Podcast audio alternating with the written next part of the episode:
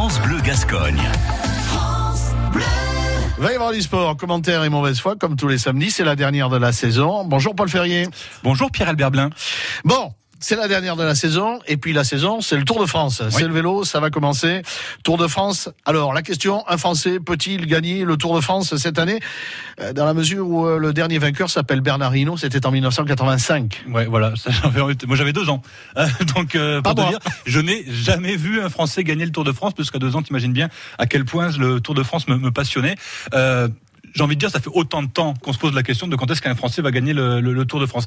Et j'ai envie de te poser la question différemment parce que oui, on va se dire que euh, certains favoris sont, sont, sont blessés, notamment. Euh, From, Roglic, Dumoulin, out. Voilà, ça, ils sont, ils sont out et que ça ouvre des portes pour nos petits Français et notamment un, euh, Romain, Romain Bardet. Mais la question, moi, que je me pose, c'est, c'est plutôt. Thibaut Pinot aussi, quand même. Thibaut Pinot, si, si, si on veut.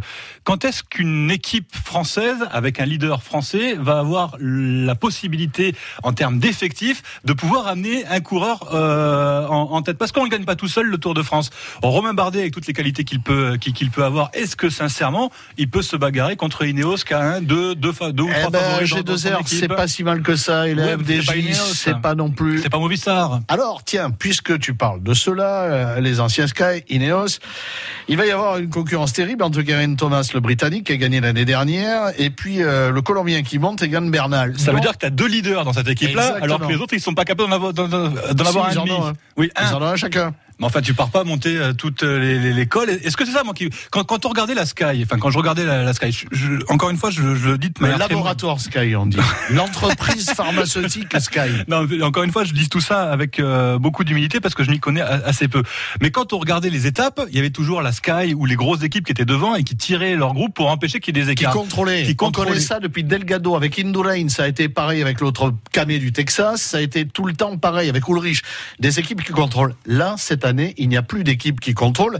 Et puis il y a des équipes qui vont être en concurrence directe et qui vont profiter de l'absence de Froome, de Roglic euh, et de Dumoulin. Fulzang, Nibali, Landa c'est ceux que j'ai retenus parmi les favoris avec Thibaut Pinot et avec Romain Bardet. Il y a un tour qui est ouvert comme jamais. Après, autre chose qui avantage les Français, c'est que euh, les deux contre la montre, il y en a un en tout début de tour euh, de Bruxelles, ça n'a pas d'importance.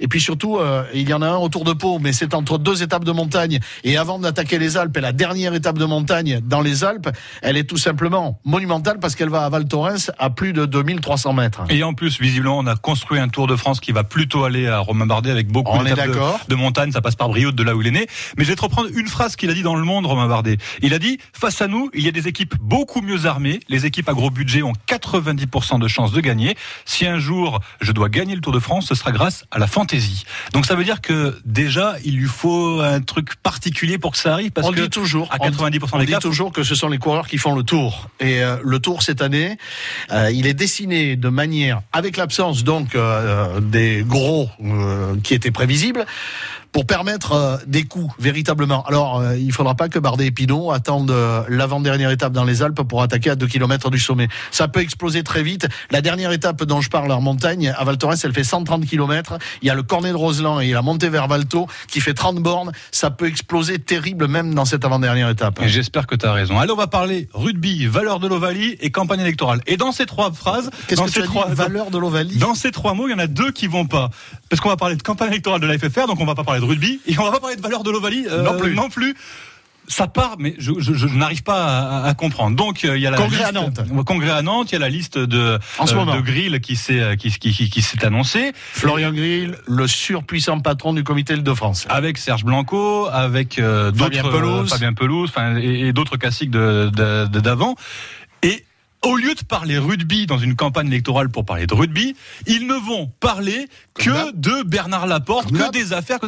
On n'avance pas, c'est ridicule. Ils vont faire que tirer. En fait, ils jouent à la fourchette. C'est comme si on avait un match de rugby qui ne se jouait qu'à la fourchette et sans aucune passe. Et ben c'est exactement ce qu'on est en train de vivre avec ça. Avec comme d'habitude, c'est l'éternel pagaille de l'usine à gaz qu'est le rugby français. Et on parle pas de jeu, et on parle pas de restructuration, et on parle pas de formation, et on parle pas de rugby amateur. Pas de santé non plus. Par contre, euh, le vice-président des clubs amateurs, lui, il a carrément annoncé la couleur. C'est tout sauf la porte. Donc, évidemment, ça va cogner. Après, la porte avec beaucoup, promis, il a poubelle, hein, peu tenu. Ah ben ça, c'est sûr. Ça va sentir euh, la poubelle. Bon, on va suivre ça avec intérêt, ça va animer nos colonnes, mais est-ce qu'on va parler de rugby? J'ai pas vraiment l'impression, si peu. si peu. Salut Salut Paul et bonnes vacances Toi aussi. À réécouter et à podcaster sur l'appli France Bleu.